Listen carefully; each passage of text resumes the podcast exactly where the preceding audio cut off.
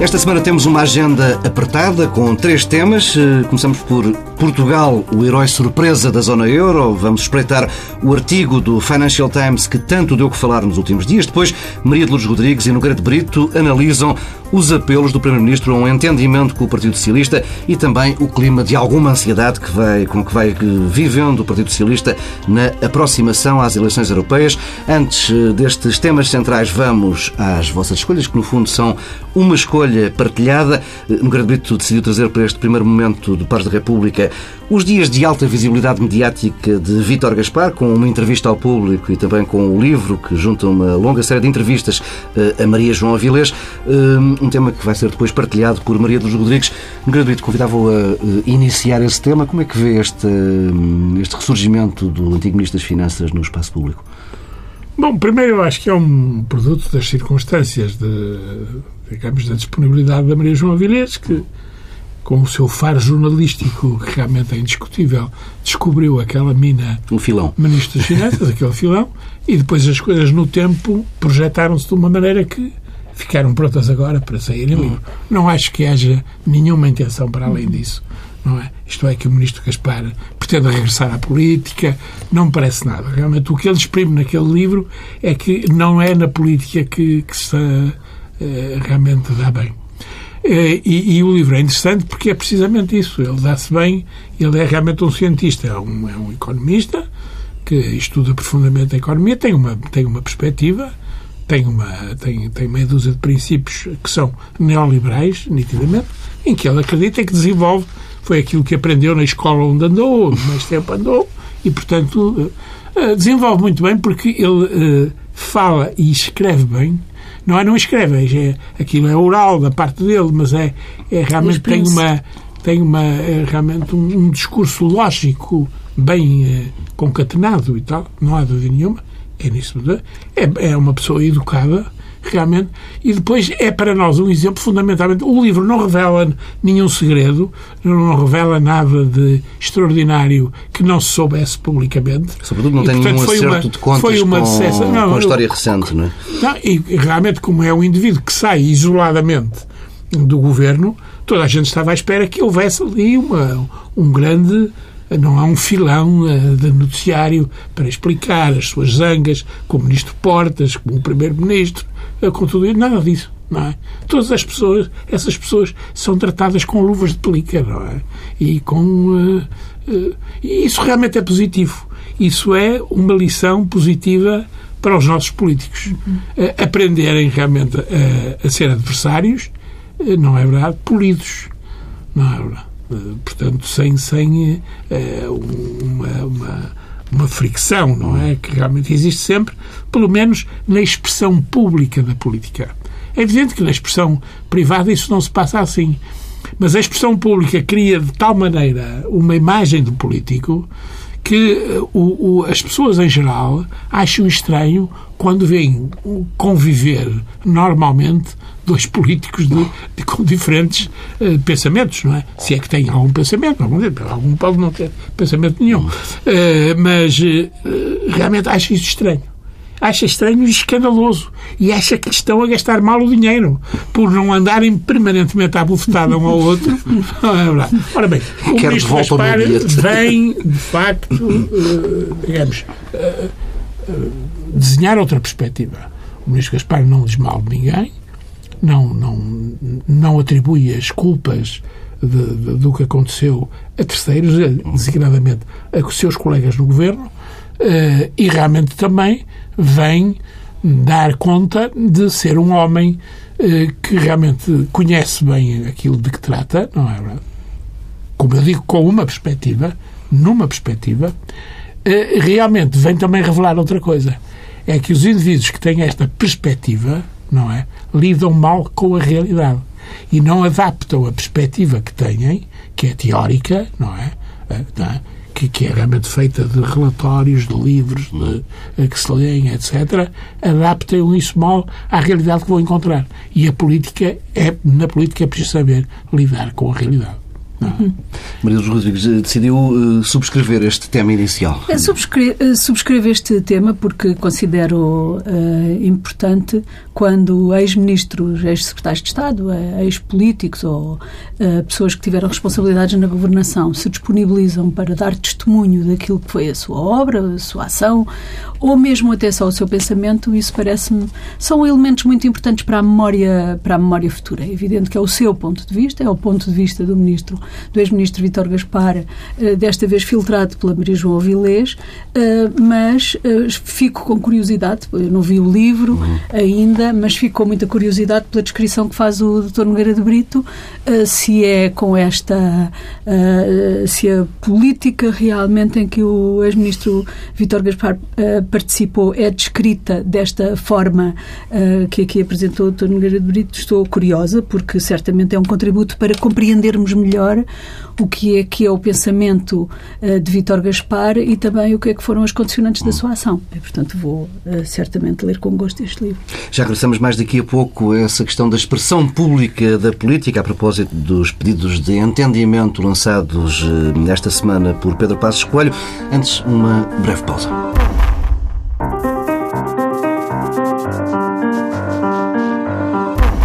Começamos pelo artigo do Financial Times que aponta Portugal como um surpreendente caso de sucesso no uso da austeridade como remédio para a crise na zona euro.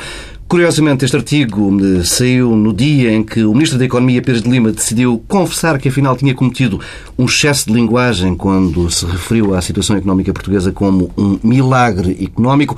Eh, esta vai ser a nossa história até maio, até às eleições. Vamos ser, vamos ser apresentados, Maria Lourdes Rodrigues, como um caso de sucesso. Mesmo que seja à força, mesmo que se vão torturando os números, vamos ter de ser um caso de sucesso.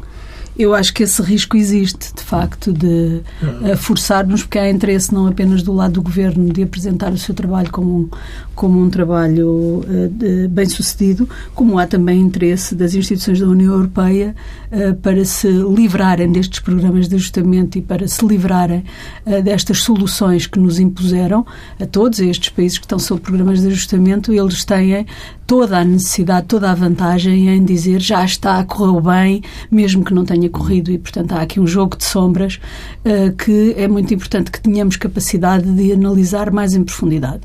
O texto do Financial Times é um bom ponto de partida, na minha opinião, para duas coisas. É preciso ler, para além do título, é preciso ler o artigo e não apenas o título, uh, porque no artigo são levantadas, uh, de facto, algumas questões muito importantes.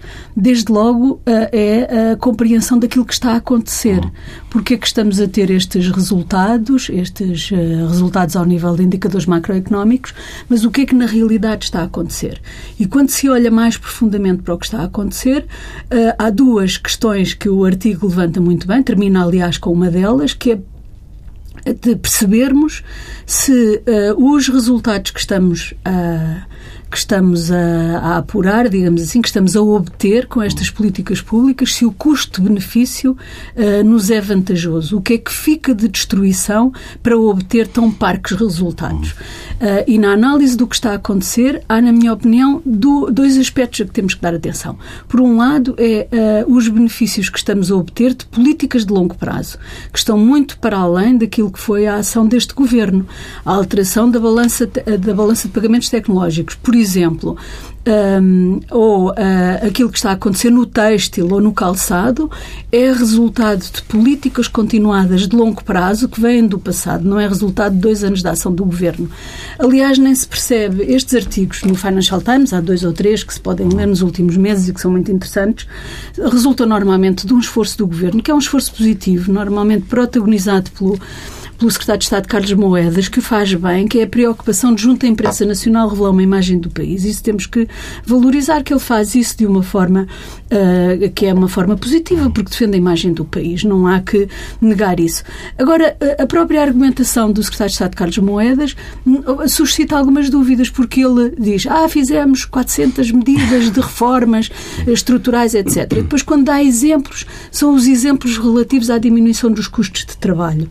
Mas depois os os exemplos positivos na reestruturação industrial, o ajustamento que resulta, são, são tudo uh, resultados de políticas de investimento em ciência e tecnologia, uh, em qualificação de recursos humanos que nada têm a ver com abaixamento de custos de trabalho, pelo contrário, têm a ver com uh, uh, têm que ver com uh, resultados obtidos por essas hum. indústrias na cadeia de valor, digamos assim, um posicionamento diferente na cadeia de valor que permite exportar em melhores condições, permitiu melhorias. Ora, isso não resulta do abaixamento dos custos de trabalho, com todas estas reformas dos últimos dois anos que alteraram, no fundo, a condição da, da, da, da situação de trabalho.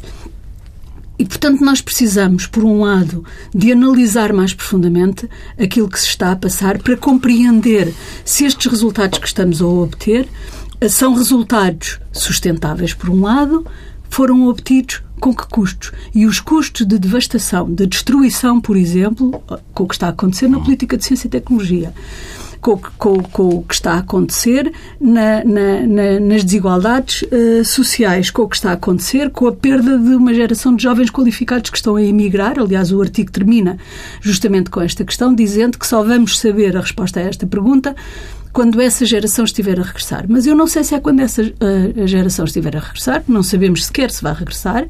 Eu acho que vamos saber quando começarmos a ouvir falar de investimento, sobretudo de investimento estrangeiro, porque ainda não começámos a ouvir falar de investimento e só com o investimento é que é possível, é que é possível de facto resolver o problema de crescimento que o país tem e quando começarmos a ter um, um, uma realidade mais associada à imigração e menos à imigração. Não sei se é uma imigração com o regresso destes imigrantes Sim. ou se é uma imigração original.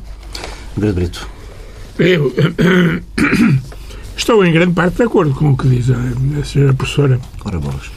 Eh, mas, no entanto, gostava de dizer o seguinte, que aqui há algumas observações eh, em relação às exportações, por exemplo.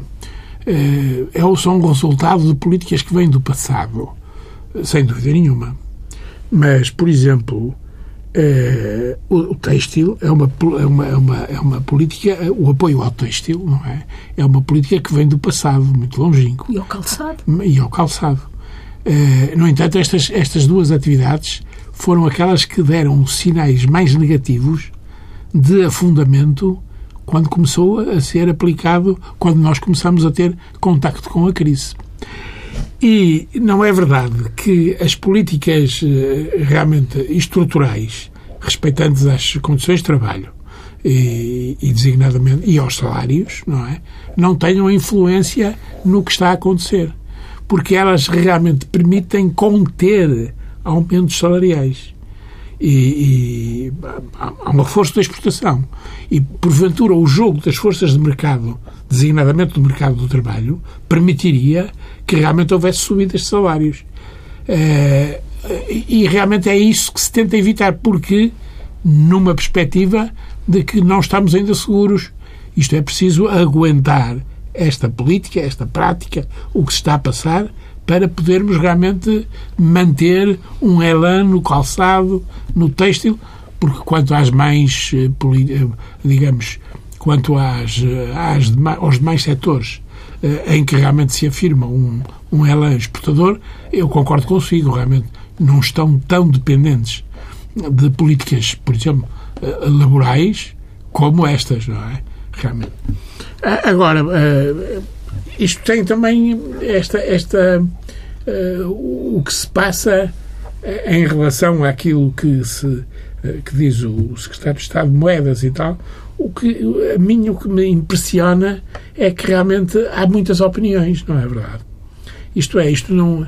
É, o que se está a passar em relação à evolução dos indicadores macroeconómicos não é eh, visto da mesma maneira pelos vários interlocutores da nossa política. Mas isso tem é visto razão. de maneiras completamente diferentes. Mas isso tem razão, porque não se aprofunda, não se analisa o que é que se está a passar, o que é que está na base uh, de, o que é que está a acontecer realmente no país que tenha alguma relação com esses indicadores macroeconómicos. Ficamos presos ao fascínio do número, do crescimento do PIB, sem analisar mais profundamente o que é que está a acontecer, o que é que justifica esse crescimento, com base em que é que ele foi, com base em que medidas de política ele foi obtido. É isso é que é necessário.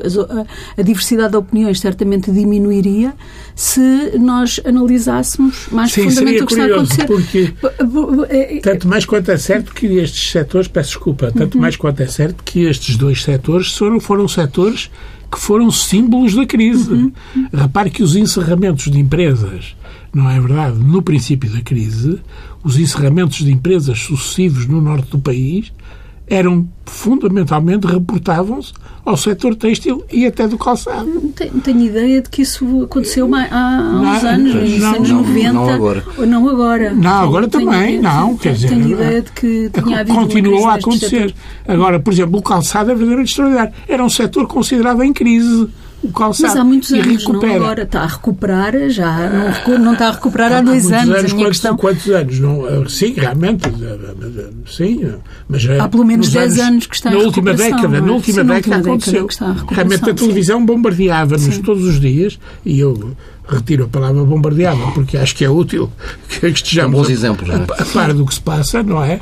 Mas todos os dias tinha doses maciças uhum. de encerramentos, que eram encerramentos com muita com, com grande repercussão social, porque empregavam-se uhum. setores de mão de obra intensiva, aliás, a gente vê. Mas ainda é? há aqui um outro, uma outra questão uhum. a que o artigo do Financial Times chama a atenção, que é uh, a questão da procura interna.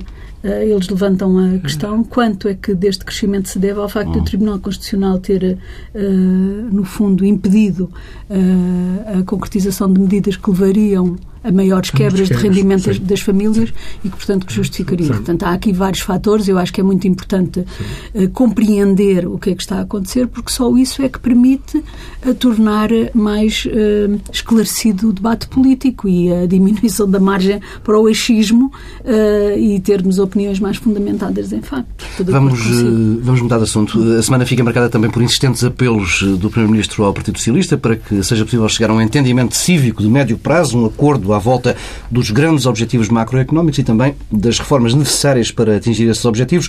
Seguro tem respondido que o PS já assinou o Tratado Orçamental e que isso é quanto basta para convencer os criadores eh, quanto ao empenho do Partido Socialista. Como é que têm assistido a este, hum, esta nova vaga de apelos eh, ao entendimento, no Grande Brito? É, realmente, eu acho que os apelos ao entendimento se justificam inteiramente, em primeiro lugar. É, quer dizer, a forma como são feitos é que realmente poderá ser objeto de discussão entre nós. Entre nós e, não só. É, porque realmente o que acontece é que estes. Podemos dizer que estes apelos ao entendimento são marcados pelo fracasso imediatamente. Porquê? Porque a um apelo ao entendimento há realmente um desapelo imediatamente feito pelo outro polo político. Quer dizer, a oposição hum. realmente opõe-se imediatamente e diz: Não, senhor, porque você tratou-me mal, porque não me ouviu, porque na linha 4 não, está, não estava uma, uma expressão com que eu discordava. Bom, isto realmente é anedótico, mas, mas, mas é um bocado assim. Hum. Quer dizer, não, a gente, é, os apelos ao entendimento encontram uma resposta que é normalmente hum, agressiva e que é contrária ao entendimento. Eh, e porquê? Porque não querem o entendimento? Eh, com certeza não querem o entendimento. Porque estão na véspera de eleições e sabem que vão entrar em combate. Não é? Teria razão o Presidente da República quando lançou este desafio em eh, julho, já sim, há largos meses. Sim, é? sim, tinha razão realmente. Porque este clima é assim mesmo, quer dizer, uma das reformas estruturais mais importantes que se poderiam fazer era um, conseguir mexer nas regras, não é verdade, que presidem ao nosso sistema eleitoral e designação da, da, dos, dos personagens que vão dirigir o Estado, não é? Uh, conseguir mexer nisso de forma a que os ciclos coincidissem, não é? Uh, os ciclos políticos coincidissem com os ciclos uh, económicos, não é? Porque, de outra maneira, realmente o que acontece é que como de facto eh, há este, há este desencontro, eh, as partes não, não, não, o clima não é propício ao entendimento. Portanto, há é desentendimento, que se apela ao entendimento. Muito bem. Mas realmente a gente vê que não há nenhum entendimento. Não é? A questão que nos podemos colocar é se há de facto alguma vontade de entendimento ou se nós estamos no mero plano da retórica. Uma encenação. Uh, sim, como é necessário uh, o entendimento, então vamos falar de entendimento, mas só no plano da retórica. Hum. Eu diria que há uh, de tempos diferentes na política. Há os tempos da governação e os tempos das escolhas. E nós estamos a aproximar do tempo das escolhas, porque vamos entrar em período eleitoral para sucessivas eleições, as europeias, uh, depois as presidenciais e as uh, legislativas, e, portanto, estamos a aproximar de um fim de ciclo de governação para entrar num início de ciclo de escolhas. Mas o que está em Os jogo... entendimentos devem fazer-se nos períodos de governação, não é nos períodos, não é nos tempos das escolhas, porque nos tempos das escolhas aquilo que nós precisamos de, de e em democracia é bom que assim seja, isto não é negativo para a democracia, é perceber as especificidades, as diferenças, as escolhas que temos por fazer. Portanto, neste momento era muito importante que o Partido Socialista, o PSD, o CDS se apresentassem ao eleitorado com uma enorme clareza no que respeita aos seus programas para que os portugueses, os cidadãos, pudessem escolher conscientemente e de forma informada aquilo que querem para o seu futuro. Estar a misturar num tempo de governação em que era o tempo ideal para os entendimentos, para os compromissos, para um trabalho conjunto, nada se fez, pelo contrário, destruiu-se tudo aquilo que era o património do governo anterior, do partido que uh, sustentou o governo anterior. E agora, num momento em que aquilo que se exige é uma clareza de posições, apela-se ao entendimento, sem todavia sair do, do, do plano ou do patamar da retórica, porque é como se eu me pusesse num pedestal a dizer eu quero que se entendam, que se entendam comigo. Tenho aqui um programa, venham cá, que eu tenho aqui um programa ótimo para se entenderem comigo. É evidente que está condenado ao fracasso este objetivo de entendimento. Mas, mas dá-se dá o caso de o ciclo eleitoral arrancar precisamente numa altura em que Portugal vai estar a concluir o programa de ajustamento e depois 2015 as eleições dão-se já no início do pós-Troika. Isto não obrigava a que por um momento houvesse aqui um nível de responsabilidade diferente acho que, acho que se de passou, todos os, acho que os se passou, acho que a responsabilidade dos atores neste momento é clarificarem perante os portugueses quais são as opções que temos pela frente entre que diferentes alternativas vamos ter que escolher. Mesmo, que, mesmo que momento, isso provoque externamente um, um, olhar de alguma desconfiança para o dizer o que é que é isso do externamente? Não tem que provocar nenhuma desconfiança. Repara o que se passou na Alemanha com as últimas eleições. O momento do entendimento foi posterior ao momento da escolha. Mas a Alemanha não está Primeiro, sob resgate. É verdade que não está sob resgate, mas também é verdade que a Europa vive um momento muito difícil e não se misturaram as coisas. Acho que os eleitores têm direito a fazer escolhas informadas e os partidos têm o dever de uh, clarificar o que são as diferentes. Vivermos permanentemente sob a ameaça, sob o imperativo de, uh, de, de, de uma ameaça externa temos que fazer e temos que nos adaptar porque agora é o fim do memorando de entendimento. Antes tivemos que fazer, abandonar o PEC 4 porque os credores, os mercados, etc. Sem nunca nos darmos tempo de escolhermos de forma consciente e informada aquilo que são, de facto, as alternativas, as opções, as diferentes alternativas que se colocam aos portugueses para escolher.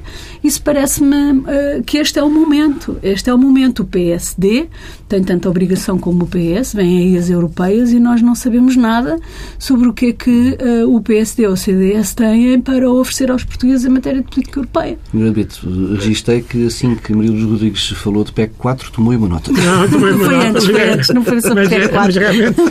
Não foi sobre o PEC 4. Quero ver que o vai surpreender o doutor Foi sobre, os, foi sobre. É que aqui realmente há vários entendimentos e desentendimentos, não é? Há o entendimento das forças políticas e realmente o que eu queria dizer na coincidência talvez tenha sido expresso de uma forma talvez um bocado uh, enganadora realmente é que era preciso poder mexer nos ciclos porque na realidade é, é isto que se passa não é? Há, um, um, período da uh, o período produtivo não é verdade? A política passam as eleições é preciso governar, é preciso tratar dos problemas do país e há o período da escolha eleitoral, é verdade. E realmente o problema é a, a, a, coincidir a escolha com a governação, não é? Porque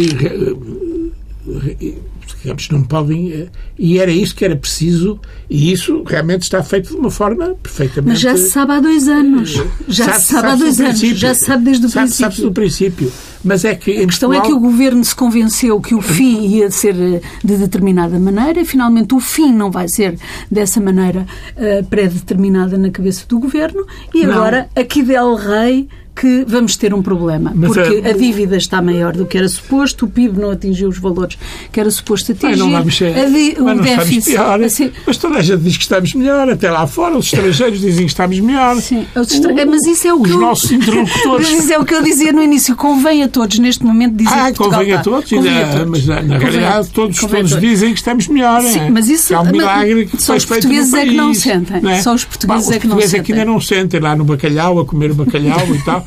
Ainda não sentem, realmente, mas não há dúvida nenhuma que, que é, é, é universal este entendimento. Mas agora, o que acontece é o seguinte, é que os ciclos, também o problema é este, os ciclos são demasiado curtos. Porventura, porventura, esta pode ser, podia ser uma solução, não é? Porque era, era, era, era eh, a fe- alterar a periodicidade que marca os ciclos eh, políticos e a que marca o ciclo, a, evolução da economia. Porque, eh, de contrário, eh, realmente é difícil. Venha cá que nos vamos entender. Eu tenho aqui o entendimento. Convém-me imenso, porque vou para eleições, a parecer entendido consigo. E o outro diz muito naturalmente, Mas mas, a mim convém-me o contrário. Sim, mas Convém-me estar desentendido consigo e a dar-lhe pancada todos os dias. Porque se não lhe der pancada todos os dias, as pessoas realmente não acreditam Mas há uma incerteza nos ciclos, politi- nos ciclos económicos que não é possível eh, fazer essa, esse paralelismo. Não, não, não, né? mas- Isso é curioso, por essa exemplo, na- é? na- Mas- no período pré-eleitoral que levou, aliás, desde que Passos Coelho assumiu a liderança do PSD e ainda com José Sócrates no, no governo, sempre que Passos Coelho ou eh, subscreveu um, um dos, dos PECs ou viabilizou um orçamento do Estado, subiu imenso na- nas intenções de voto em todas as secundárias. As pessoas- ou seja, o eleitorado, ou pelo menos quem é consultado nestes estudos de opinião, valoriza o quando não diálogo tem que entre os escolher, partidos. quando não tem que escolher, valoriza o entendimento. Porque Exatamente. repara uma coisa, as pessoas não, não compreendem a política de outra maneira, quer dizer, isto é, não, não compreendem que primeiro, desde logo, consideram que os partidos são desnecessários à política, não é? Realmente os, os, os deputados Consideram que se mal, é? elegem e Sim, tal, consideram consideram mal. mal. Consideram mal, estou de acordo, mas consideram, não é? Portanto, que não, não são necessários, que realmente o entendimento geral é de que os órgãos políticos deviam ser constituídos por indivíduos com, com, com conhecimento prático grande dos assuntos, não é? Nós vemos as pessoas a falarem das, eh, das intempéries, por exemplo, etc., e realmente cada, cada um cada, cada, cada falante é um perito e diz o ministro fez mal, veio cá e não percebeu nada disto, fez o paredão ali quando devia ter feito acolá, claro, isto está errado e tal. Bom, e portanto, eh, o, o que acontece é que eh, as, as pessoas eh, têm esse entendimento e, e esse entendimento só melhorava se realmente pudesse mexer-se, não é? Porque se não se puder mexer na, na, na, na, na estrutura do nosso sistema eleitoral, tal como ele existe, realmente é difícil chegar a conclusões diferentes com pessoas que têm este entendimento. E, portanto, que Mas também a questão dos ciclos económicos, peço desculpa de insistir neste tópico, É, essa está não fora. é possível predeterminar, não é? não, pois não, pois não. Eh, Provavelmente o PS e o PSD Mas não se entenderiam Sim. sobre se estamos no fim ou no, ciclo, no meio de um novo ciclo económico. Não se entenderiam sobre isso e, portanto, só é possível predeterminar os ciclos Vamos. O que eu digo é o seguinte, é que porventura uma outra solução era realmente a solução de eh, alargar, não é? O ciclo político, o ciclo político ser mais largo, ter, ter mais tempo, não é? Eh, bom, as pessoas já consideram que porque se está a cumprir um ciclo normal de quatro anos, não é? O, o, o governo parece que está iluminado, tem uma legitimidade que deriva do Espírito Santo, não é verdade? E realmente não reconhece a legitimidade ao, ao seu adversário. Bom, realmente. Deixem-me mudar de assunto. eh. Já temos muito pouco tempo, mas eh, estamos a um, pouco mais de três meses de europeias. O clima no Partido Socialista é de alguma, se não mesmo muita ansiedade. António José Seguro ainda não anunciou cabeça de lista e vozes como António Costa, Carlos César, José Sócrates, Francisco Assis já vieram a público das duas uma ou criticar eh, o atraso ou pelo menos colocar pressão sobre a atual direção, definindo objetivos claros e ambiciosos para as eleições do final de maio. Eh, Maria de Lourdes Rodrigues, é, é inevitável toda esta tensão pré-eleitoral no Partido Socialista, num partido que está na oposição, ou há aqui alguma demonstração clara de fragilidade da atual direção? Quer dizer, eu a questão da, da, das eleições europeias não coloco, uh, não identifico um problema apenas no PS, eu identifico um problema no país. É espantoso como, não sendo estas próximas eleições europeias umas eleições de rotina, não estamos num momento de rotina, a Europa mudou, os desafios que temos pela frente são enormes, eh, a extrema-direita em toda a Europa radicalizou e está eh, num crescendo, é como se estivéssemos a integrar na União Europeia as forças anti-União Europeia, os chamados eurocéticos, e portanto estamos num momento muito difícil e não se vê no debate público, não se assiste, tanto do lado do PSD como do lado do CDS, como do lado do PS, não há nenhuma clarificação do que são as posições dos diferentes uh, partidos uh, em relação aos problemas e, às, uh, e aos desafios que temos pela frente. E, portanto, eu diria que a pressão por parte de uh, militantes do Partido Socialista sobre a direção do partido são normais. O que eu estranho é não ver a mesma pressão de, do interior do, das lideranças e das, das elites do PSD sobre a direção do PSD e o mesmo no CDS. Uhum. Porque parece que há aqui um entendimento, agora sim, para não apresentar aos cidadãos portugueses, para não clarificar o que é que são as escolhas, o que é que são são os problemas que na realidade afetam a, a política europeia e o que é que são os desafios enormes que temos pela frente. É, e, e, portanto, está-se a tratar como se se tratassem de eleições semelhantes às que houve no passado e não são de maneira nenhuma aquilo que está em cima da mesa, aquilo que está em jogo é demasiado importante, críticos, os problemas são críticos, não são problemas de, de rotina e não, não estão a ser tratados com a seriedade, com a profundidade, com a clareza que se exigia que estivessem a ser tratados. Portanto, eu não vejo apenas um problema no PS, vejo um problema no país. Não se está a discutir a Europa, não se, está, não se estão a discutir as diferentes opções e alternativas que temos pela frente, não se percebe o que é que uh, se vai ser mais do mesmo, se a posição de Portugal uh, é, é, é, a mesma, se é apenas de se submeter, de ter uma atitude submissa em relação àquilo que considera imperativos externos. Estamos sempre a considerar as ameaças como imperativos, quer dizer, quando, como se não tivéssemos nenhum protagonismo, nenhum papel a desempenhar neste jogo. Brito. Não, mas quer dizer, realmente o, o, o facto de aqui o nosso amigo ter começado pelo PS eh, tem alguma razão de ser, porque o PS é a montra dos desentendimentos. Eu acho que é realmente a grande exposição dos desentendimentos é no PS, onde ela é mais uh, adquire expressão, maior expressão, não é? Não, está a puxar por mim, o Dr. está a puxar por mim. Quer que eu lembre que o António Capucho, quer que eu lembre aqui uh, algumas dissidências no interior do CDS. O António Capucho foi realmente... Foi, não, há dissidências em todos os não. partidos, é normal, tem que Mas aí também há o tempo da realização sim. e o tempo das dissidências. É verdade. O tempo das dissidências no CDS uhum. é o tempo dos congressos. Depois não há dissidências no CDS. Isso é verdade. Realmente, não é? É, pois uma, é muito uma orquestra bem é afinada. É muito pequenino, mas eles realmente reduzem-se todos a uma certa pequenez, não é? Os partidos reduzem-se todos a meia dúzia de pessoas. Realmente o resto são uh, os militantes que andam digamos, de cartaz em punho e tal. Uhum. Mas, mas são meia dúzia de pessoas. De maneira que não acho que aí a diferença seja, venha por aí.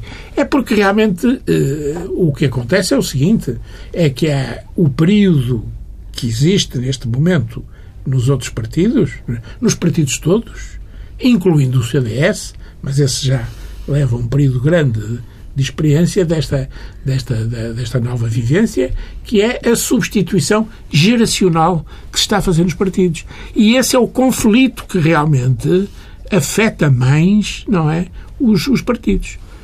Uh, porquê? Porque os velhos estão eh, envolveram-se na política e estão contra os novos? Não. Não é? Não, não é isso. Mas, no entanto, tem uma opinião sobre essa matéria. E a opinião deles é a opinião dos velhos eh, sábios, realmente, e que, portanto, é, em princípio, razoável, se considera razoável. Sim, eu estou de acordo que há um conflito geracional no PSD, mas no PS não vejo, porque António José Seguro, António Costa, uh, Carlos César são todos da mesma, geração. Então, não há ali um conflito mas, geracional. Mas, no PSD, sim. Mas, mas, mas o conflito... Uh, Escolho, Ferreira Leite, são, de, de facto, sim, sim, sim, de gerações diferentes, não é? ali, é, mais, é mais nítido. Eu, eu não digo que não exista no PS. Mas, o que eu acho é que é mais nítido essa questão no PSD. Estou de acordo consigo que é um problema. O que eu acho é que no PS? As pessoas, digamos, de gerações relativamente recentes, adquiriram rapidamente o estatuto de velha geração. O António Costa, é verdade, o António Costa é realmente, digamos, um indivíduo, um sábio de velha geração, está a aparecer no debate tal como ele aparece no debate, eh, no debate que é meio escondido, não é verdade? Tem uma atitude muito diferente. Não protagoniza tem... conflitos de gerações. O António Costa tem um sentido institucional, tem uma noção do que é o peso da trajetória na política, tem um um, um, respeito pela memória e pela história que é talvez invulgar na geração dele, mas de facto ele não protagoniza, nunca estaria a ver o António Costa entrar em conflito com as gerações anteriores. Pois ele não está. Ou com a, não, ele não, não entra em conflito. Não, Tem é uma habilidade extraordinária. é que realmente faz intervenções nos momentos asiáticos, no momento certo, para criar um conflito dentro do partido. Realmente. Bem, e com essa noção fechamos esta segunda parte de Pares da República. Regressamos já daqui a pouco com duas sugestões.